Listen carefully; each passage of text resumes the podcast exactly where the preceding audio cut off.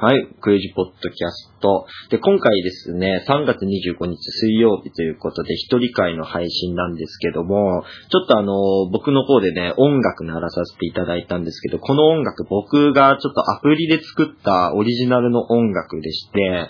録音そのままスマホで再生してパソコンで撮ってるんで音悪いかもしんなくて聞きにくいと思うんですけど、あの、オークシーという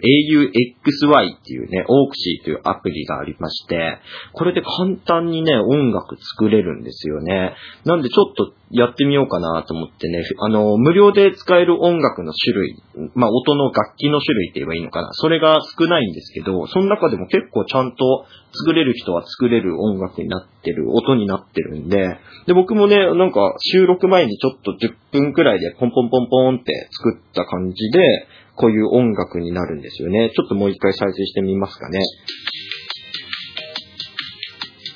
こんな感じの音楽、ちょっと電子音っぽい感じなんですけどね。そういう、こんな感じの音楽、簡単に作れちゃうっていうことで、暇つぶしに結構いいのかなっていうね、やつなんですけど、なんか最初僕、電子音だけでやってると、昔のあの、ガラケー時代の、ガラケーの、なんか着信音みたいな音楽になっちゃって、なんかこれダセえなと思って、なんかドラムとかベース系のその低音域をちょっとこう加えたら、なんかドスドスって感じで、うん、割とまあマシかなみたいな、すぐ作ったら、にしてはまあいいかなみたいな音楽になったんで、なんか本当はなんか僕的にはなんかソールドアウトのなんかちょっと電子音混ざった感じのなんかね、あのかっこいいね、感じにしたかったんですけど、うまくいかなかったという感じでございますと。まあね、なんかそういうアプリの紹介っていうのをね、ちょっと小話的にやらせていただいたんですけど、ほんとこれ暇つぶしにいいアプリで、しかもなんかこういうね、配信する人とか、なんかゲーム、なんだろう、ゲーム実況とか、YouTube やってるような人たちが、なんかこういうの作れば、著作権とか関係なく使えるオリジナルの音楽になるんで、割といいのかなと思ってね、ちょっと紹介させていただきました。で、今日、25日水曜日ということで、で僕がちょっと普段だったらあの、3日前とかに収録したのを、で、編集して、水曜日に流すっていう方法でやってるんですけど、今回は当日収録して当日編集して当日配信する形になっちゃうんですよね。というのも僕23日と24日月、うーんと月火ですか？月火に北海道出てちょっと旅行に行きまして、で、この時期ちょっと旅行行くのって無謀なんじゃないの？みたいな。コロナ的にね、ダメなんじゃないの？って思うんですけど、なんとね、僕行ったところ山形県でして、山形県はですね、コロナの感染者今のところゼロっていうことでね、安全地帯だということで、まあね、僕が仮にじゃあコロナだったとしたら山形の人は非常に申し訳ないんですけど、僕も結構ね、その人との関わりって割と薄めなんで、薄めなんで、コロナじゃないという自信があったんで、しっかりマスクしてね、あの、除菌シートとか持ってってね、あの、旅行に行かせてもらったんですけど、あの、意外と、意外と人多かったですね。あの、外国の方はもちろんめちゃくちゃ少ないというか、仙台空港に行ったんですけど、仙台空港ってあの、国際線、国内線が同じロビー内にあるっていうかな、なんか横長にバーってあって、国際線と国内線が分かれてるんで、遠くから国際線の様子が見れるようになってるんですけど、国際線の方めちゃくちゃガラガラで、あの、着陸して、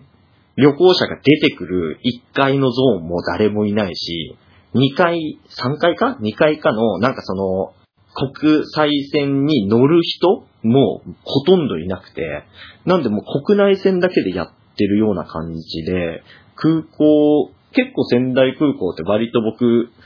盛り上がってってるっていうか、まあ割とちっちゃい方なんですけど、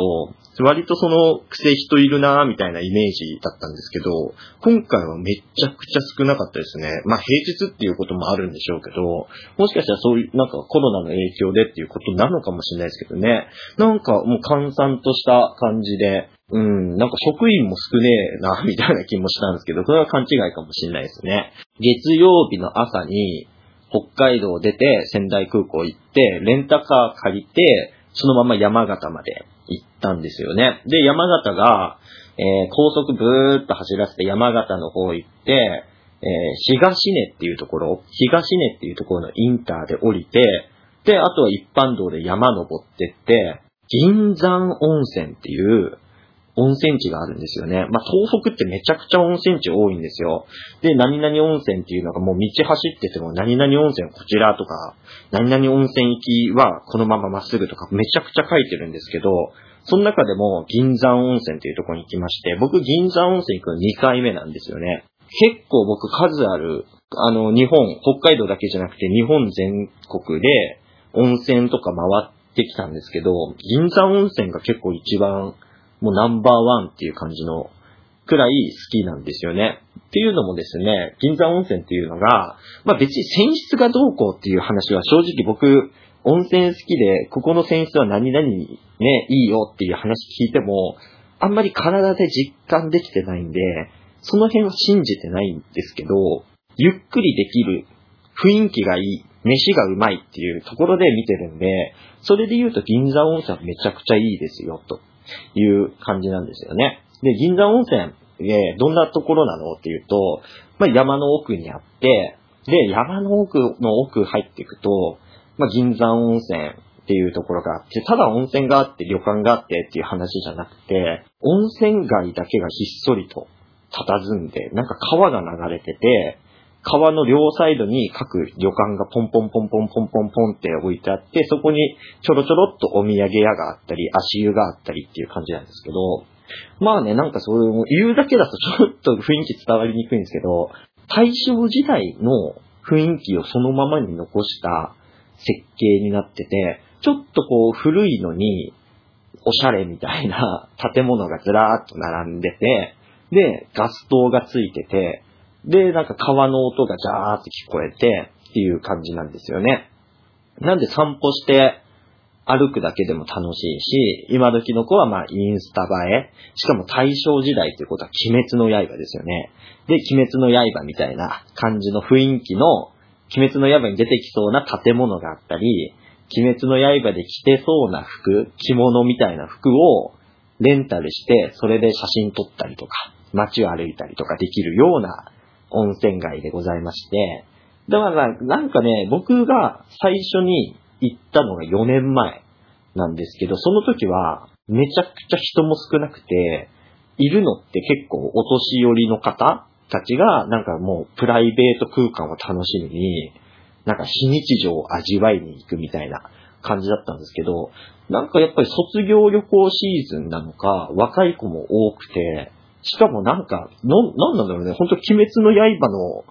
影響なのか、そういう大正ロマンを味わいに来た若者たちがゾロゾロっといて、あ、前行った時より人多いじゃん、みたいな感じだったんで、銀座温泉って結構夜になると、部屋から川を見ながら、ガス灯の明かりを楽しみつつのんびりするみたいな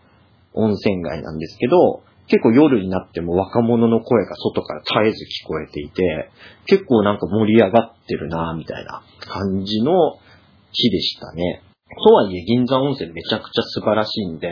仙台空港から行くとなると結構、うん、3時間くらいかかるのかななんか僕は10時、10時に出発して13時ちょい過ぎくらいに、まあ、僕はあのインターとかで休憩、まあトイレ近いんで、トイレめっちゃ行ったりとか、まああとはタバコ吸ったりとか、あとはなんだろうな、なんかそのご当地のお菓子とか買ったりとかしたり、あと昼飯を途中で食ったりしてたんで、それでも1時過ぎくらいには着いたので、まあ3時間くらいはかかるのかな、みたいな感じの距離感なんですけど、飛行機乗ってレンタカー3時間乗ってってなると、ちょっときついのかなっていう気はするんですけど、それでもなお面白いっていうかね、あのすごいいい体験ができるスポットなんで、気になる方はぜひ行ってほしいなということでございまして、で、銀座温泉がもう複数の旅館がブワーって並んでるんですけど、まあ、そんなにそんなにブワーっていうほど多くないのか、何件か。僕知ってるのでも、1、2、3、1、2、3、4、4、5、5くらいあるのかな。まあ、もっとあるかもしれないですけど、5、まあ、10個、10個弱くらいあるはずなんですよね、旅館が。なんで、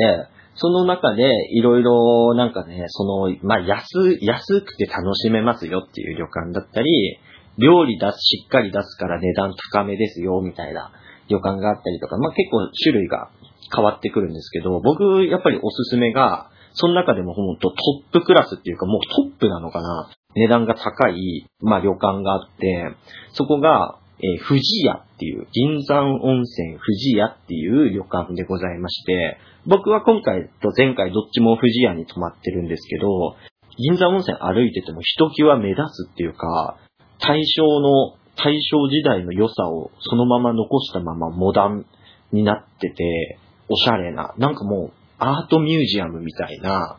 雰囲気になってるんですけど、これがですね、あの、建築家の熊健吾さんっていう人がいるんですよね。まあ、知ってる、聞いたことあるみたいな人結構多いと思うんですけど、もう日本を代表する世界に通ずる建築家の方で、結構その美術館、石の美術館とか、あと、歌舞伎座とか作ってる人なんですけど、その人が設計した旅館が銀山温泉でして、なんで結構こう木をモチーフにしてるっていうか木の素材を活かして建物の外観を作りつつ中もなんか木と和紙で作るみたいな感じになってまして、すごくもう外観おしゃれなんですよね。で、銀山温泉のその魅力っていうのが、まあその外観のおしゃれさだったり、あとはなんかこうプライベートすごい大切にしてほしいみたいな感じがあって、お部屋が6室しかないんですよね。で、その6室なんで6組しか泊まれないんですけど、その6組を最強にもてなすみたいな内容になってるんで、どうしてもちょっとお値段高めになってるんですけど、それでも平日の予約で、かつ、なんかそのプランもね、ちょっとお食事少なめでいいですよみたいなプランにすると、割とまあ、払えるよねっていう金額で泊まれるんで、まあまあまあ、その僕的には、この金額は普通の旅館とかホテルに泊まるにしては高いけど、銀山温泉のサービスをしね、味わった後だったら、僕は結構安いんじゃないって感じるくらいの金額で泊まれるんで、あとは土日とか、あと連休とかゴールデンウィークとかのその大型連休の時期だとほぼほぼ予約で埋まってて取れないんで、やっぱ平日狙うしかないのかなと思って、今回無理やり月火で休みで、あの、行かせてもらったんですけど、やっぱりいいですね。僕も、その、2回目だったんですけど、2回目でも楽しめたんで、これはぜひぜひ行ってほしいなと思ってます。で、6室しかなくて、で、温泉のオフィが大浴場じゃないんですよね。いくつかのそのテーマに沿った貸切温泉っていうのがですね、5部屋あって、それを6組でシェアし合って、なんか、貸し切り風呂を堪能しようみたいな内容でして、なんで、なんか贅沢に使えるんですよね、空間を。で、貸し切り風呂とは言ってもそんなに狭いお風呂じゃないんで、家族で来たら家族で入っても全然狭く感じないし、カップルとか夫婦で行くんだったら、全然広々使えるみたいな内容でして、で、一個はなんかこう、展望露天風呂みたいになってて、で、もう一つがなんか竹のお風呂とか、ヒノキのお風呂、石のお風呂、あと地下風呂みたいな感じで、思考を凝らしたっていうかね、それぞれ個性がまたあるんで、せっかくならこれ、全部入んなきゃ、みたいな感じで、無理やりね、なんか時間作ってバシャバシャバシャバシャお風呂入ってるように楽しむもよし、気に入ったお風呂にひたすらいるのもよしみたいな感じで、まああと時間が被ったり、その日のその宿泊客が6組満杯だったら、もしかしたらその入れない、狙ったお風呂に入れないっていう時間帯もあるかもしれないんですけど、意外とそうでもなかったですね。僕が一昨日泊まった時も、結構その満席に近い6組満タンでいたのかなっていうくらいの感じで人が多かったんですけど、お風呂入るタイミングがそんなにそんなに被んなかったっすね。なんでそんな不自由感じることなく楽しめたんで、割とそこは気にしなくていいかもしれないですね。僕はちなみに5種類のお風呂全部入って、さらにおかわりで合計7回入りましたね。今回の1泊2日だけで。そんな感じで結構楽しめますね。で、ご飯がめちゃくちゃ美味しいんですよ。で、僕はあの、平日のご飯少なめでいいですよプランみたいな感じで安いので泊まったんですけど、それでもコースで結構ずらーっといろいろ出てきたんで、最初前菜でその、まあ、野菜、地元の野菜だったり、そのお肉だったり、あとは魚とかっていうのが小皿でわーってプレートで出てきて、で、その後、刺身でっかくわーってきて、で、その後なんか焼き魚、ね、串に刺さって焼き魚出てきて、で、鴨鍋出てきて、で、デザート出てきて、みたいな感じなんで、結構お腹いっぱいっていうか、僕はもうめちゃくちゃ苦しくて、後半はもう気合い入れながら食ってたんで、それで少なめプランっていうんだから、かなりサービスはいいのかなっていう感じの温泉ですね。なんでめちゃくちゃもう楽しいですね。で、まあ、あとはその、空いてる時間に、その銀山温泉のその散歩したりとかね、景色すごいいいんで、景色見ながら温泉街歩いたり、まあ、あとお土産見たりとかね、しながら、で、あとはね、なんかちょっと歩くと結構綺麗、綺麗めな大きい滝がザーって流れてるんで、その滝見に行ったりとかして遊ばせていただいたんですけど、それでまあ一泊二日で泊まって帰って、で、その後は次の帰りのフライトが夜だったんで、仙台駅で時間潰して帰ったみたいな。で、僕仙台駅でどうしても牛タン食べたかったんですけど、朝ごはん結構がっつり食べちゃって、お腹すかねえなみたいな。で、昨日の夜のご飯も残ってるなみたいな感じで、ちょっと牛タン食うのはきついとなって、まあ、カフェでなんか軽めのね、パンケーキみたいな食べようかみたいな感じで言ってたっけ、たまたま入ったカフェが、なんかその、オムライスも提供してて、で、東北にあるその食材をうまく使ったオムライスですよ、みたいな感じだったんで、ちょっと奥さんとね、いや、どうするみたいになって、オムライスならいけんじゃねえかみたいな。カフェのオムライスちっちゃいからいけるべみたいな感じで、僕が牛タンシチューオムライス頼んで、奥さんがなんか、アサリと青のりのスープオムライスみたいなね、のを頼んでやってたんですけど、まあ、牛タンはそのため、まあまあまあ、ちょっとずるですけどね、牛タンは食えたんですけど、牛タンよりもその奥さんのクリームオムライスがなんか、アサリの、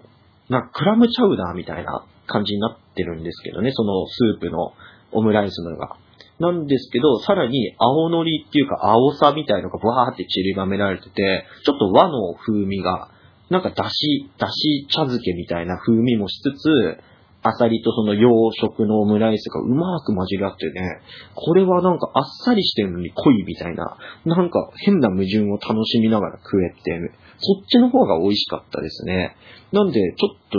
ずりーなみたいな感じ。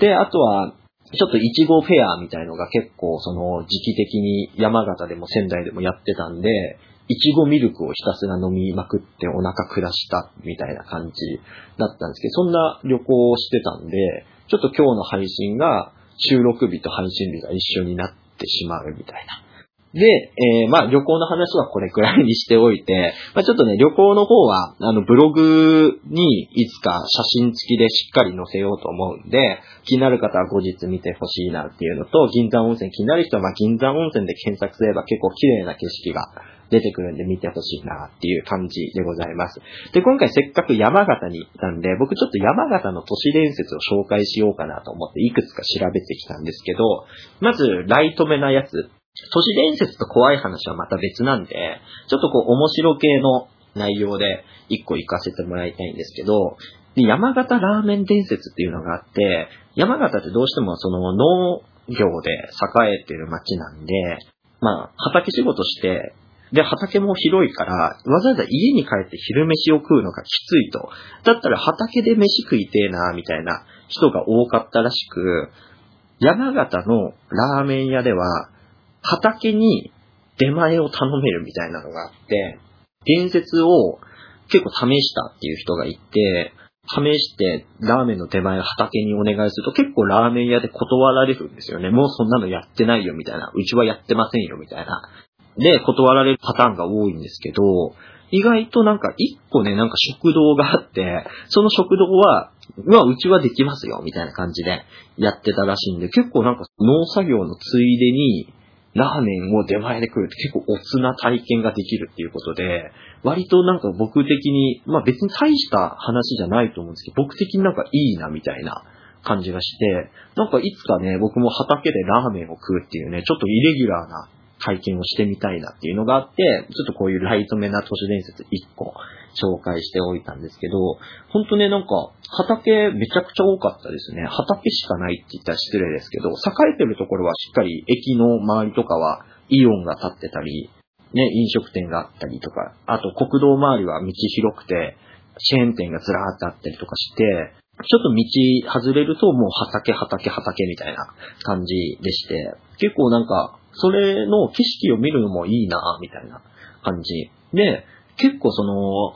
工業地帯っていうんですかね。なんか工場が結構多い場所があって、で、見ていくと、普通のその工場っていうと、その、やれ車関係とか建築関係とか、そういう工場が一般的に多いかもしれないですけど、農機具の工場がめちゃくちゃ多かったですね。その農作業もやっぱり今機械化されてる時代なんで、その農作物を耕すための機械を修理したり作ったりしてるような工場がめちゃくちゃ多くて、結構儲かってんじゃないですかね。なんでもしかしたら、その、僕はね、その、大手の企業に入って、金をね、稼ぐんだ、みたいな感じで、ね、トヨタとかね、日産とか行くよりも、もしかしたら、そういう農機具メーカーに入った方が、出世も早いし、授業もあってめっちゃ稼げるみたいなね。まあ、その代わりその住む場所はちょっと山形とかそういう、本来若者が好きそうな場所じゃなくなっちゃう可能性もあるんですけど、意外とワンチャンなんかそういう隙間、隙間で金持ちになるっていうパターンありかもしんねえな、ちょっと思いましたね。はい。まあ、そんな感じで山形では、その、畑にラーメンの出前ができるっていう都市伝説。まあこれは実際なんか一部の店ではやってるらしいんで、都市伝説っていうよりは事実なんですけど、まああとはね、心霊スポット。まあ、どうしても歴史が長いんで結構心霊スポットがあったりとか、僕は今回の旅行で行けなかったんですけど、結構その山の中にひっそりこう鳥居が立ってるのを見かけたりとか、あとはね、セブンイレブンに寄ったんですよ。山の、なんか山結構わーって登って降りてって、そのふもとにやっとセブン見つけたって、しょんべん漏れそうだって言って駆け込んだセブンの横に、山神って書いた石と一緒に山神様の石像みたいのがポンって置いてあったり、ルーツがあるような感じの街、街なんですよね。で、結構その心霊スポットとかもそういう関係で多くて、まあ山なんで、どうしても道路つなげる関係とか、あと、あの、炭鉱があったんで、そういう炭鉱のためのトンネルとかが結構多くて、それでなんかトンネル系の心霊スポットが結構多いんですよね。えっ、ー、と、まあ、トンネルの心霊スポットは本当多いんですけど、まあ、トンネル紹介する前にちょっと僕一個、あの、心霊スポットって結構夏場行くイメージがあるじゃないですか。だけど、山形に関しては、冬にしか見れない幽霊がいるらしくて、というのも、蔵王温泉ってめちゃくちゃ有名な温泉地。あとは蔵王のなんかオカマみたいなところであの、季節とか天候によって色が変わる池がある、その有名なあの観光スポットなんですけど、その蔵王温泉。蔵王温泉のスキー場に幽霊が出るっていうことで心霊スポットになってるんですよね。で、普通にスキー乗って、リフトでガタガタガタガタガタガタってやってると、そのリフトのすれ違いで女の霊が見えるみたいな。意外と冬に幽霊いるのね、みたいなところのスポットがあったりとか、あとゲオ。ゲオね、レンタルビデオとか中古ゲームの販売とか、最近はあのスマホのね、販売、中古スマホの販売とかやってるあのゲオですよ。GEO ゲオ。ゲオも心霊スポットになってるっていうね。なんかこう、普通のゲオなんですけど、女性の霊がいるみたいなのがすごい噂になってるゲオがあったりして、意外なところにお化けいる心霊スポットあるんだなみたいな、ちょっと山形面白いなって思ったんですけど、で、例のトンネル、トンネルなんですけど、有名なのがですね、えー、旧油とトンネルっていうところで、油とトンネルっていうのがあるんですけど、その近くに旧油とトンネルというのがありますと。で、油とっていうのが、もともとその炭鉱の町で、炭鉱のためのトンネルだと思うんですけど、この旧油とトンネルっていうのが、結構この歴史あるトンネルらしくて、今は機械でわーってやるんですけど、掘り方が手掘りだということで、ちょっとこう、いびつな形をしてるみたいなので、あの、最初から雰囲気あるなぁと。で、この近くに行くと、なんかめちゃくちゃその霊感がない人でも視線を感じて怖いとか寒気がするとかっていう話があったりとか、あとはそのトンネルの中から白い手が出てくるとか、懐中電灯が消えてしまうとか、そういうまあ、一般的には大したあれなのかなっていうけど、その結構な頻度で起こるっていうことで、山形の心霊スポットといえば、ここ旧油とトンネルだと言われてるそのトンネルがありますので、あとは何個か3、4個結構山形だけでもトンネルの心霊スポットがあって、タクシードライバーの殺されたからタクシードライバーの霊が出るみたいなのとかあったり、なんか白い服着た女が車を乗せてくれって言ってやってくるトンネルがあったりとか、結構いろいろあったりするんですけど、僕が気になったのがですね、隔離病棟跡地っていう心霊スポットがあって、隔離病棟っていうだけでも、うわ、怖えなって思うんですけど、そこの跡地っていうことで結構廃墟、思いっきり廃墟になってるらしくて、そこに結構お化けが出るぞって言ってるんですけど、ちょっとこの隔離病棟跡地っていうその雰囲気、その写真の雰囲気だけ見ても結構、おお、怖え、お化けが出なくても怖え、みたいな内容になってるんで、ちょっとここは僕はなんか、他のトンネルだとか、他のね、心霊スポットよりも、お、気になる。なんか廃墟のワクワク感としても見てえな、みたいな気がしていて、割となんか、ここ気になりましたね。はい。まあそんな感じで、ちょっと、都市伝説をね、紹介させていただいて、まあ僕も山形の人間じゃないんで、こういうことらしいよ、みたいな、まあ現地のその、実際の体験レポートではないんですけど、こういうのがあるらしいっていうので、紹介させていただいて、で、あとはもうどうでもいい山形の話させていただいたい、きたいんですけど、山形の名物で、って言ったら、さくらんぼとか、その、やっぱりその農作物系が多いんですけど、あの、冷たい肉そばっていう、なんかご当地グルメ、B 級グルメって言えばいいのかな、ご当地グルメがあって、食べたんですよね。で、冷たい肉そばって結局なんか、ぶっかけざるそば、ぶっかけそばに肉乗せただけでしょって思うんですけど、思ってたんですけど、結構なんか、その見た目は味濃そうな、その肉の油とかがスープに浮いてて、スープももりもりで、味濃いくてきついなと思ってたんですけど、食べてみたら結構そのスープ自体はあっさりした味で、で、肉もなんか薄切りでなんか食べ、蕎麦と一緒に食べやすい感じになってて、あっさりだけど、なんかこう食べてるうちに癖になって、なんか味の濃さを感じてって、きついなーと思った頃にちょうど食べ終わるみたいな感じの、ちょうどいいレベルでなんか提供してくれたんで、結構その冷たい肉そばっていうと美味しかったですね。でも冷たい肉そばでも、なんかこう言うとちょっと山形県に失礼かもしんないですけど、割とどこでも食えるぞ、これ、みたいな 感じがあった。まあ、どうしても見た目はね、見た目はちょっとご当地っぽい、なんかその、もりもりのつゆでなんかやってくるみたいのはあるんですけど、味だけで見たら、これ、割とちゃんとした蕎麦屋だったら提供してくれるとこありそうだぞ、みたいな感じだったんですけど、でもやっぱご当地グルメをご当地で食うっていうのはやっぱおつなところがあるんで、そこはすごい良かったですね。美味しかったですね。はい。まあそんな感じでございますということで、まあちょっと旅行記的な感じで今回話させていただいたんですけども、で、他にちょっとね、またなんか山形以外のところの旅行行ったら話したいんですけど、さ、この後ちょっと旅行行く予定がしばらくないんで、